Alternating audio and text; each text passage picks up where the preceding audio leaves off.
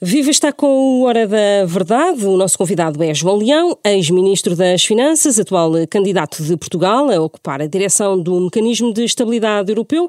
Já vamos falar eh, disso, não sem antes agradecer ter aceitado o nosso convite.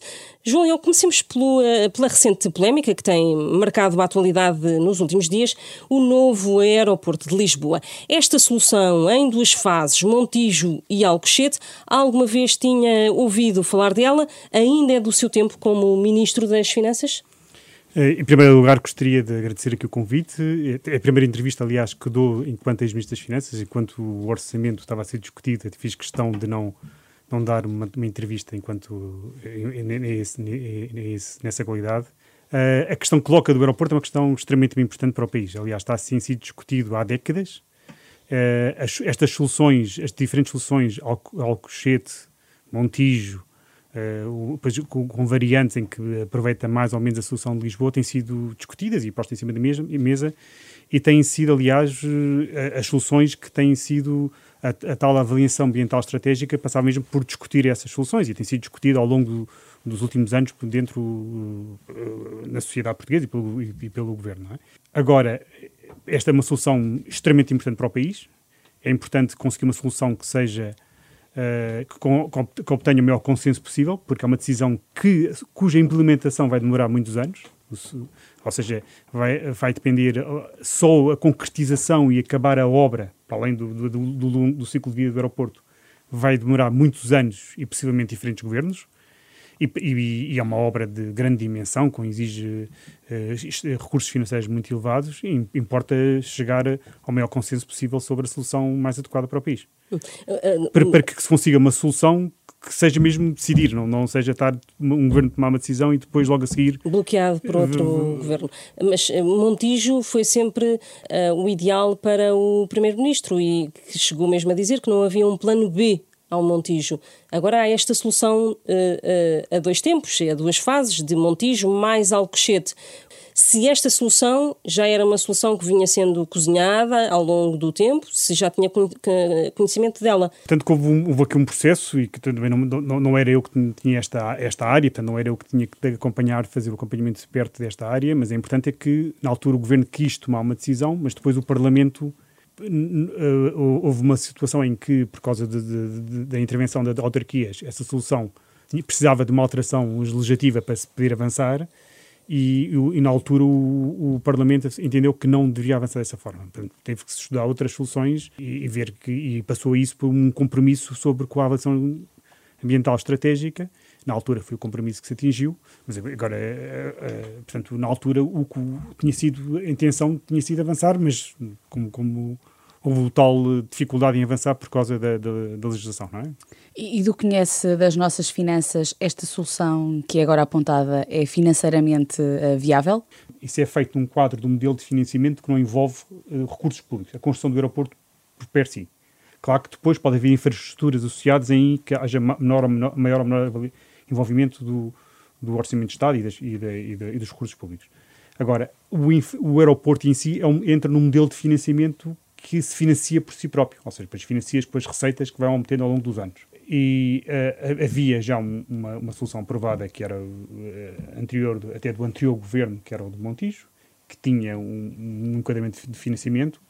Uh, agora é preciso tomar uma decisão. O que é importante é nós não ficarmos paralisados por ausência de decisões, porque o país de facto precisa de ter mais capacidade de, de, de, receber turistas, de receber pessoas que querem vir trabalhar em Portugal, que querem vir a, a encontros de negócios em Portugal, eh, e isso é fundamental e para, e para os portugueses que querem, precisam de ir para fora e que precisam de ir para, para a comunidade que vive no, no, exterior, ter uma infraestrutura de aeroporto que funcione bem é fundamental. fundamental é?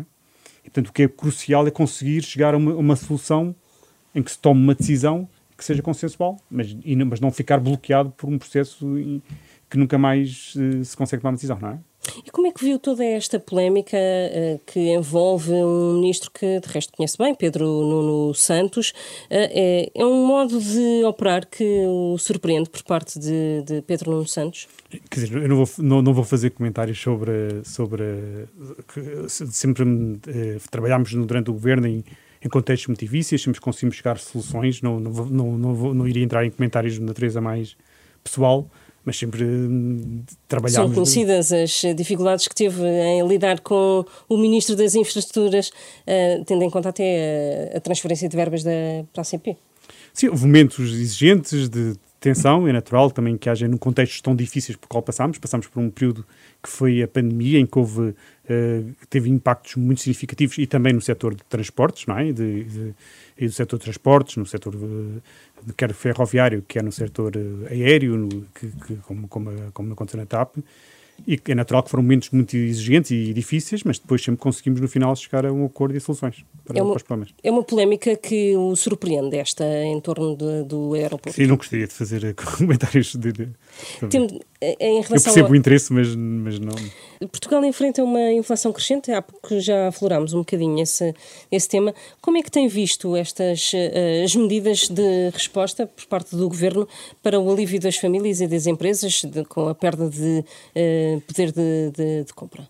É possível fazer mais quer Portugal, quer os outros países da Europa, fizeram um esforço significativo de, de ir atenuar o efeito deste choque que não podemos ignorar que existe, que afetou o rendimento da Europa, que reduziu, é o que os, no, no jargão dos economistas, foi uma deterioração dos termos de troca ao nível europeu face nas suas trocas com o exterior. Ora, tem sido feito um esforço que, que, de alguma forma é coordenado, se olharmos para as medidas a nível, a nível europeu, quer em Portugal, quer nos outros países, nos combustíveis, são medidas massivas, muito importantes. De, podem não, as pessoas não sentir, mas do peso orçamental e financeiro são, são medidas muito exigentes. Portugal foi mais longe, conseguiu ir mais longe no, na parte da eletricidade, conseguiu. Isso também com teve o acordo a ver, com a Espanha. Uh, tem a ver, por um lado, com o acordo com a Espanha, mas também tem a ver com a aposta que nós temos nas renováveis. Uh, é possível ir mais além nas uh, medidas? E, em, que, que, em que tipo de medidas? Com em que combinação? Eu, eu não, não, iria entrar muito nas medidas, acho que é importante estarmos uhum. atentos, ver o, que, o impacto. Acho que está a ser feito um esforço significativo, mas é, é, tem que se ir acompanhando a situação e percebendo que impacto, olha, tendo, tendo sempre em atenção, e acho que penso que isso está a ser tido em atenção, os mais vulneráveis, que têm que ser uh, protegidos, não é? Isso tem, e penso que há, há medidas específicas para isso, a qual o orçamento vem acrescentar medidas mais de longo prazo que também beneficiam esses setores mais vulneráveis. Destacava duas, o aumento extraordinário das pensões e outra medida que também destacava que é mínimo o. A, a, a, o mínimo de existência e a garantia para a infância. E acha que no e orçamento de 2023 estas medidas uh, uh, podem ser ou há margem para poderem continuar porque são extraordinárias? O aumento extraordinário de pensões que houve agora, não é? No, no, no desempenho que... que... Não, é, é aumento extraordinário no sentido que não está previsto na lei, mas é declarada permanente, ou seja, fica, fica para os próximos anos. Portanto, agora, uma dimensão muito importante é, olhando para o médio. Este ano, como eu referi, foi um ano em que, quer Portugal, quer na Europa, houve este choque muito grande que tirou os termos de troca e que afetou o rendimento das famílias e dos, e dos países, não é? Agora, é natural que no, nos, nos, próximos anos haja alguma recuperação de, de, dos efeitos, quer em Portugal, quer na Europa, deste choque muito grande. Este é um ano particularmente difícil, mas é natural que a partir do próximo ano se, haja uma, se inicie uma recuperação do, do rendimento e do poder de compra. Uh, eu estou mesmo convencido que Portugal, nos próximos anos, uh, vai beneficiar de um, de um, aumento e de bastante significativo, a médio prazo, do, do, dos salários médios em Portugal. Há fatores uh, importantes que, que, que, apontam nessa direção. Ou seja, Portugal, se olharmos nos últimos 5, 6 anos, o salário médio em Portugal aumentou um pouco mais do que na Europa. Aumentou o salário médio, se olharmos de forma estatística os números, não é? Uh, queríamos mais, podíamos querer mais, mas não podemos esquecer que isso, esse aumento do salário médio teve associado a um aumento também de meio milhão do número de trabalhadores, que normalmente, quando se alarga muito o trabalho, reduz o salário e o rendimento disponível das pessoas, porque são, entram mais trabalhadores, normalmente com, com salários mais baixos. Ou seja, faz reduzir o, o, tem um efeito que muitas vezes, estatisticamente, faz reduzir o salário mínimo. Mas não, não foi isso que aconteceu. Apesar do, de termos mais meio milhão de trabalhadores, que foi de, talvez dos, dos efeitos macroeconómicos mais positivos que conseguimos nos últimos seis anos, tivemos um aumento do salário médio. E este aumento do salário médio, eh, agora, nos próximos anos, já, não é, já não é de esperar que haja um aumento tão significativo no trabalhadores. Agora, o que, o que, é natural, que em vez de ter um aumento extensivo, que é o alargamento do muito número de trabalhadores, porque agora o mercado de trabalho, como referi, o, a população ativa já, já a taxa de atividade, e já, já estamos com, uma, com, uma, com, com um desemprego muito relativamente uh, baixo em termos históricos, não é? Agora, o que, é, o que é de esperar nos próximos anos é que o, haja menos crescimento extensivo, com mais, muito baseado em aumento do emprego, mas um crescimento que seja mais assente no aumento da produtividade e dos salários. Então, e até que ponto é que e, até e onde é que se pode ir no aumento dos Agora, vamos salários? ter vamos ter como referi, como, como vamos ter como referido, a população a, a, ativa vai, vai estar a estabilizar ou a crescer pouco, o emprego vai ter vai, vai estar mais estável nos próximos anos. Vai, isto vai criar condições para, associado ao enorme aumento de qualificações que estamos a assistir. Portugal, nos próximos 10 e nos próximos anos, vai ser o país de toda a Europa em que a qualificação média do, dos trabalhadores vai mais, vai, vai, mais aumentar quando as, novas gerações, quando as novas gerações começarem a dominar o mercado de trabalho, a, a terem mais preponderância no mercado de trabalho. Portanto, portanto, Portugal vai ser o país com maior aumento da qualificação média da, da, população ativa nos próximos 10 anos. Vai ser um país em que o, o, emprego já vai estar mais estável e em que vai criar condições para um aumento bastante significativo, em termos estruturais, para o aumento da produtividade e dos salários, da produtividade média dos salários. Portanto, esperamos nos próximos anos que haja um aumento bastante significativo da, da, da, da produtividade e dos salários. Isto também fortalecido pelo um, o esforço muito significativo que está a ser feito ao nível do investimento com a ajuda do PRR. Agora, para isso também, daí também o, o, tal acordo de rendimentos pode ser um, aqui um, neste quadro, pode ser algo importante, algo que ajuda a passar de uma fase em que os salários médios já aumentam a um ritmo mais elevado, até porque há condições macroeconómicas e de produtividade que sugerem que vamos conseguir suportar estes salários mais elevados. O programa do governo falava de um objetivo, de uma meta de aumento do salário médio um, ehm, na casa dos 20% até ao final da legislatura. É, um, é uma meta que lhe parece execuível, tendo em conta todo o contexto uh, que conhecemos desde, desde, desde a guerra na Ucrânia? Eu, eu, penso que sim, eu acho eu estou convencido que, e, e, da, e da análise que, que, se tem sido feito, que, e, e, é de acordo com o que estou aqui a referir, que estamos numa fase em que há condições para, para uma melhoria mais significativa dos rendimentos. Temos que, há, e iria além disso, há, há, além desses 20%? Há, há aqui alguma incerteza sobre o efeito, da, da uhum. mas é uma incerteza no próximo, este ano e no próximo sobre o efeito desta crise e da inflação, da, da, dos efeitos da guerra da Ucrânia, que criou uma, incerteza que nos também aconselho alguma prudência neste, na análise, mas temos condições de médio prazo muito favoráveis ao aumento do, do, dos salários. Por e esta casa dos 20% que a Lidiana falou eh, é execuível? Eu estou convencido que essa meta é execuível. Agora é preciso fazer um trabalho no terreno, perceber qual é que é o como é que, se pode, como é que pode ser atingida, quais é que são as condições para, para atingir. Mas eu estou convencido uhum. que, é, que, é, que é execuível. O Primeiro-Ministro Uh, anunciou há, há, algumas semanas o aumento histórico uh, uh, das pensões. Tendo em conta que o que temos estado aqui a falar também a nível da, da, do impacto da inflação, como o ex-ministro das Finanças considera que o governo devia suspender esta fórmula de atualização das pensões e congelá-las? Penso que nós sabemos, como referi há bocado, é natural que depois de um ano em que há, uma, uma em toda a Europa os efeitos de, de, do aumento do preço das matérias-primas, da energia, nos bens alimentares. Depois deste ano em que houve um efeito negativo sobre o rendimento, é natural que para o ano se comece a recuperar o rendimento disponível das famílias. Admito, eh, estou a falar a nível europeu, este ano, como salientei, verificou-se uma perda eh, de, rendimentos na Europa também é natural que a partir do próximo ano na Europa se assista ao início da recuperação do, dos rendimentos. Uh, foi um choque brutal sobre a Europa, com, com perda dos termos de troca, e é natural que a partir do próximo ano se assista a uma recuperação. Em relação ao uh, novo banco, disse, faz agora um ano que disse que uh, o novo banco, uh, esperar que o novo banco se focasse em ter resultados positivos. Está, entretanto, satisfeito com a saída de António Ramalho da instituição? O anterior CEO do novo banco nem, nem sempre tinha uma, uma atitude fácil de, de de, de, dialogar e de comunicar e até, e até de alguma forma hum, penso que, é, que, que, que, a saída, que a saída dele ajuda na, na, nos desafios que agora o novo banco enfrenta.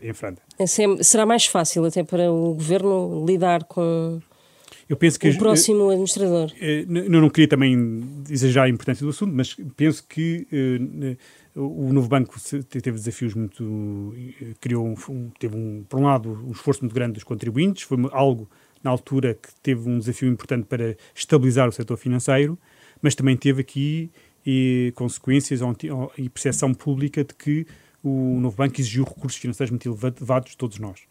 E nem sempre a comunicação por parte do novo banco foi, nos pareceu a mais adequada e, nesse sentido, que uma, um, o, novo banco devia, em particular, mostrar que está a fazer um esforço muito grande na valorização dos seus ativos, de, de, de maior rentabilizar, de, de, rentabilizar melhor possível os ativos que tem, e, e isso nem sempre foi bem comunicado e, e bem explicado, e, não, e, não, e, e devia uh, ter feito, ser feito meio de um esforço maior nessa, nesse sentido, não é? Eh, exemplo disso é, por exemplo, aquilo que o levantamento que a Deloitte fez agora sobre a, venda da sucursal eh, em eh, Espanha, que, pelos vistos, foi mal negociada por, por esta gestão de Ramalho? A auditoria da Deloitte coloca essa questão. Eu, eu penso que o, o, Fundo de Resolução e bem contestou o impacto financeiro dessa, dessa solução sobre, os, sobre, sobre, o, sobre o Fundo de Resolução.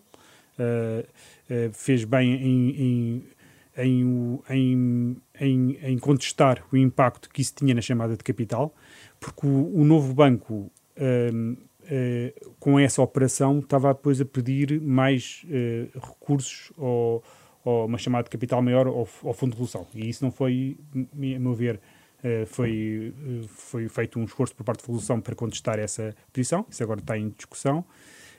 Um, e, e, porque o, o novo banco um, teve um impacto muito financeiro muito significativo ao nível das contas públicas, não vai exigir, em, em, última análise, vai ser o Fundo de Resolução que vai, através das contribuições dos bancos, que vai suportar todo este impacto, mas não deixa de ser um impacto muito grande no curto prazo nas contas públicas. Claro que no longo prazo vai ser recuperado, mas depois há, há um impacto muito importante também sobre, o, sobre o setor financeiro, que é importante uh, precaver, porque o setor financeiro vai ser, está a ser chamado a, a, a ter contribuições significativas sobre o fundo, para o Fundo de Resolução para cobrir todo este impacto do novo banco.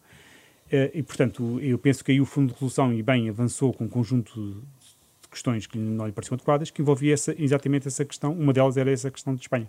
E será de esperar que uh, no orçamento do Estado uh, tenha que haver aquela linha de transferência de dinheiro para o novo banco, mais uma? Ou uh, imagina que isso até possa ser contornado e não, e não exista?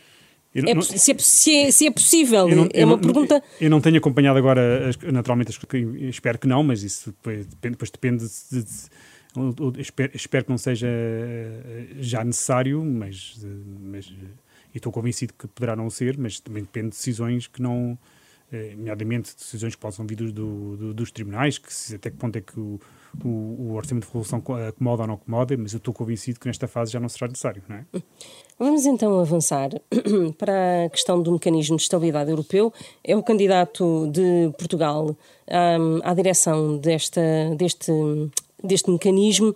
Uh, Portugal vai manter uh, a sua candidatura ao Fundo de Resgate da Zona Euro até ao fim? Não haverá desistências? A expectativa é que possa haver uma decisão na próxima semana, na segunda-feira, no, Euro, no Eurogrupo.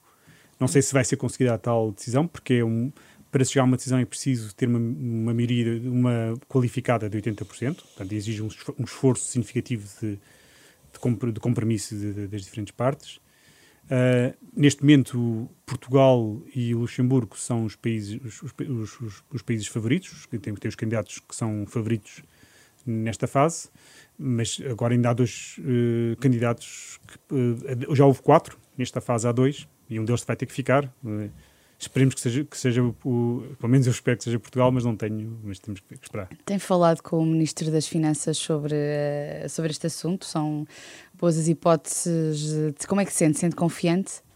É, sinto que agora as hipóteses são partilhadas. Eu tenho, tenho, tenho naturalmente falado com, com, com, com quer, quer com, com o Governo e com o Ministro das Finanças sobre este assunto, não é? Porque no, é um candidato apresentado por Portugal, não é? Faz, eh, só faz sentido nesse contexto, uma candidatura apresentada pelo Governo e pelo Ministro das Finanças. E, e, e, nesse contexto, eh, penso que as hipóteses são, são, são partilhadas entre Portugal e Luxemburgo. Neste momento ainda existem três candidatos, sendo os favoritos uh, Portugal e Luxemburgo, embora eu diria que são equilibradas nesta fase. Pergunto isto porque Fernando Medina tinha, tinha dito, prometeu intensificar os contactos com, com os vários Estados-membros, mas também dizia que Portugal não seria parte do problema. Uh, isto quer dizer que alguém terá de ceder e daí a minha insistência na, na sua confiança. Uh... É uma, é uma, decisão exigente e difícil, como, como requer, exige 80% do, dos votos ponderados. Portanto, E muita diplomacia muita, também. Muita, muita diplomacia e, e tanto, tem que sair Europa, tem que uh, os países europeus têm que chegar a um acordo sobre o qual e, e portanto é, é, é, implica que ambas as partes, e nós temos que sempre, nunca podemos esquecer que o, o mais importante de tudo são a, a, a preocupação da, da economia europeia, da população europeia, e isso é que, tem, que tem que estar acima de tudo, e isso exige que se façam uh, equilíbrios e compromissos e que não haja e que não haja fricções. Uh... Fricção, yeah. E são esforços que o próprio primeiro-ministro tem uh, também desempenhado nesta fase? ou ainda não? Sim, é um esforço que o, que o, governo ao mais alto nível tem que, o, quer dizer, por um lado o, o, candidato tem que também, e por outro lado o, governo ao mais alto nível tem que ser feito, tem que fazer um esforço, tem feito um esforço nesse sentido. O, governo português é um governo e o, primeiro-ministro muito, muito prestigiado na Europa, muito com muito uh, Portugal, também na área financeira, porque Portugal, não só na área financeira, mas também na área financeira, Portugal é visto como um exemplo, um exemplo também dentro dos países do Sul é apresentado como um, um caso de sucesso. Basta ler os vários relatórios uh, europeus sobre Portugal, sobre o desempenho da economia portuguesa, sobre as finanças públicas. Aliás, Portugal. Entre... É uma das suas eh, vantagens que leva para esta candidatura. É, é, para Portugal é, é também uma, uma, uma, algo importante, porque Portugal traz aqui também uma marca de um bom sucesso na gestão macroeconómica.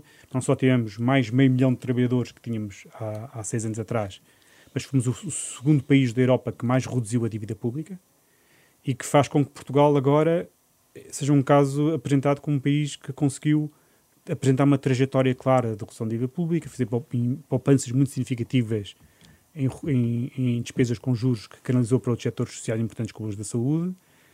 E, este, e, esta, e esta, esta mudança que fizemos de redução muito significativa da dívida pública nos últimos anos com uma recuperação económica de emprego, faz com que Portugal, nesta fase, enfrente esta crise que tem tantos desafios ao nível europeu com muito mais confiança de outra forma. Ou seja, Portugal já não está na linha da frente dos países problema com, com os dos países com mais dificuldades de financiamento. A questão do, do financiamento do ISCTE ainda sob a, a, sua tutela tem aqui algum efeito no, no processo de eleição? Uh, que possa uh, ter algum impacto uh, na sua candidatura aos olhos dos, uh, dos outros países ou não tem qualquer relevância? Não tem, não tem, não tem qualquer relevância, nunca houve qualquer questão sobre o assunto. Nós também já expressámos todos os esclarecimentos sobre o assunto, ficou esclarecido, não tive qualquer intervenção sobre o assunto. Uh, houve muitas entidades que foram financiadas pela, pela, pela, por dotações do Ministério das Finanças, por essa dotação em particular. Uh, portanto, ficou tudo esclarecido, não temos mais nada a acrescentar sobre isso. Mas sente de alguma forma que foi protegido por uma maioria absoluta do Partido Socialista ou não se trata disso? Não, eu penso que, que as questões que foram. Nós mostramos toda a disponibilidade para prestar as declarações que foram necessárias e fomos, ao, quer eu, quer a, a senhora reitora do ISCTEV, disponibilizámos para ir também ao, ao, Parlamento esclarecer. Ficou claro até que, para efeitos de, do financiamento por, por aluno, o ISCTE é a universidade, e são dados objetivos que todos podem confirmar, é a universidade que menos recebe do Orçamento de Estado por aluno nas universidades portuguesas. Portanto, isso é um dado objetivo que se pode ir uh, verificar. A Comissão Europeia voltou a propor a suspensão das regras orçamentais uh, no próximo ano.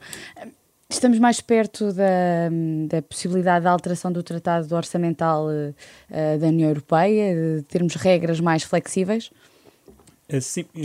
Primeira questão, a suspensão das regras, a meu ver, e uma leitura que faço, e também da, na altura enquanto participei, uh, aquilo que levou à suspensão das regras no próximo ano é um pouco diferente do que foi feito na pandemia. Durante a pandemia era natural e óbvio que todos devíamos, que os déficits iam aumentar e que nós não iríamos cumprir uh, aqueles limites referidos do déficit de 3%. Praticamente todos os países tiveram déficits acima de 3% em 2020. Em 2021 ainda houve um conjunto muito significativo de países com déficit acima de 3%. Portugal já não fez parte desses países, conseguiu ter, já cumprir os 3%. Mas na altura era claro para todos que não, que, que não iríamos cumprir aqueles limites dos déficits orçamentais.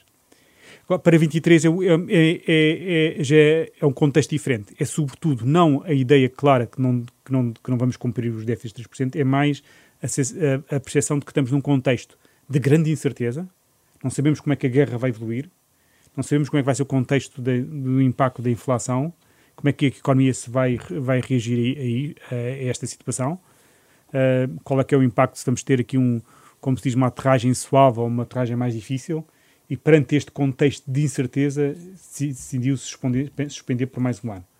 Mas, não é, mas tem um caráter diferente do outro. No outro era claro, é, nós não vamos, era claro que, que a generalidade dos países não ia cumprir aqueles limites. Agora é mais, é tão incerto que não vamos, vamos suspender por, por precaução, para não termos limites que, à partida, num contexto tão incerto. Agora, sobre a segunda questão, muito importante, sobre a questão da governação económica. Ah, eu penso que há aqui dois planos muito importantes que devem ser uh, ponderados. Por um lado, é uh, está a ser promovida uma discussão pela Comissão Europeia e, e discutida ao nível do, do, do Sobre a alteração ou não dos tratados. Do, do, do tratado. da, da, própria governação. Sim. Que tem que haver uma alteração da governação económica, eu penso que existe um certo consenso que deve haver. A questão mais. Outra questão que se pode colocar é se isso implica ou não a revisão dos tratados.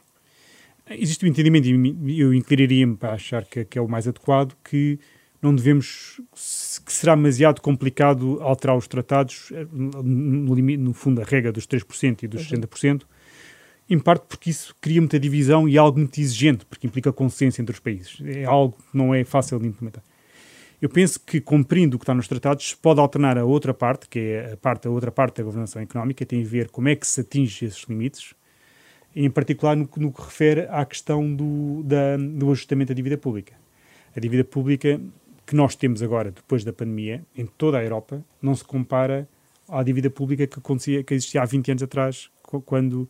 Uh, e agora temos uma dívida pública na Europa que está próximo dos 100%, muito longe dos 60%. Há países como a Grécia e, e a Itália que têm dívidas públicas acima de 150%. Ou seja, nós não podemos eh, pensar que nada mudou com, depois desta, destes impactos tremendo desta, desta crise quer da crise das dívidas soberanas, quer esta depois da, crise pandémica que fizeram subir muito a dívida pública. A, regra que faria sentar era a regra de deve, deve criar uma regra que permita uma redução sustentável da dívida pública dos países, mas que ao mesmo tempo garanta que essa redução é realista, que é uma redução que é compatível com o crescimento económico.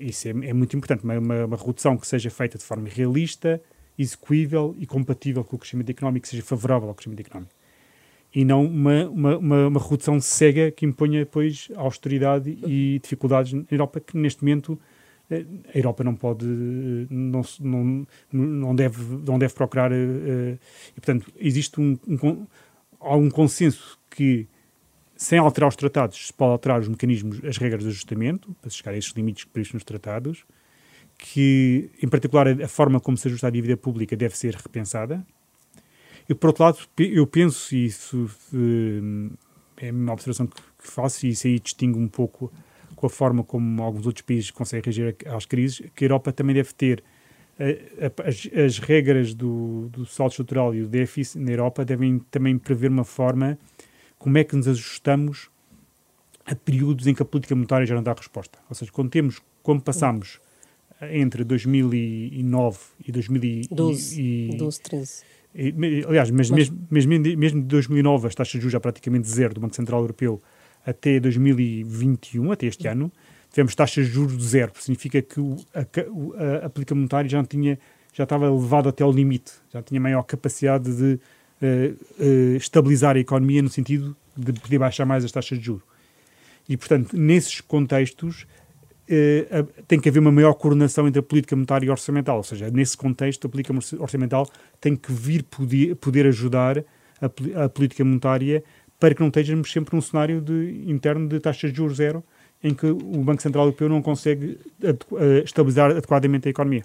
O, o Primeiro-Ministro uh aqui há umas semanas, dizia que com a, adesão da, previsível da Ucrânia poderia uh, provocar e implicar uh, mesmo a alteração de tratados e de, de, dos fundamentos da, da, da, da União. Uh, podemos chegar a, a, essa, a, isso, tendo em conta esta, este contexto de, de, de, da adesão de um país que está neste momento em guerra e de outros, da Moldávia, por exemplo? Quer dizer, é, isso, isso, abrange muitas outras áreas para além da área financeira, naturalmente, uhum. não é? Que nomeadamente aplica externa, aplica defesa, mas penso que é o que, uh, a partir do momento em que haja um alargamento também ao país, é um, é um, é um alargamento que demora sempre tempo, porque uhum. tem que se verificar um conjunto de requisitos importantes para garantir que, que, que, que esses, que esses países têm que cumprir quando entram na União Europeia, mas é, é a mim parece-me, pessoalmente parece-me que é fundamental que essa nova entrada de países esteja associada à revisão dos mecanismos de decisão na Europa. Em particular, os mecanismos que exigem unanimidade, porque senão a Europa paralisa e não consegue tomar decisões. Uh, e nós não podemos estar num contexto em que, quer ao nível uh, de várias áreas importantes, em que a Europa não consegue, em que exige unanimidade, em que depois a Europa não consegue tomar decisões que são importantes, Uh, temos que caminhar para um sentido em que se deixe exigir sempre a unanimidade entre várias áreas, uh, e uma delas é a área, a área normalmente aplica externa, aplica defesa, e outras áreas, nomeadamente também em algumas dimensões na área da, da fiscal, não é? Aliás, estes mecanismos de, de, paralisação política temos de ter algum cuidado. O que está a acontecer, por exemplo, no outro lado do Atlântico, nos Estados Unidos, é um mecanismo em que, por regras de decisão, mais ao nível do Senado, está neste momento um certo bloqueio no processo de decisão. Exige sempre os tais 60% do, do, do, do, dos votos dos senadores e como há uma polarização tal do, entre os dois partidos, tem mesmo decisões, coisas importantes em que a generalidade da população é a favor, o, o, o processo de decisão política está, está paralisado. E temos que evitar que isso, situações desse género aconteçam na Europa em questões que são importantes. Está assim terminado este Hora da Verdade. O nosso convidado foi João Leão, ex-ministro das Finanças. Regressamos na próxima semana.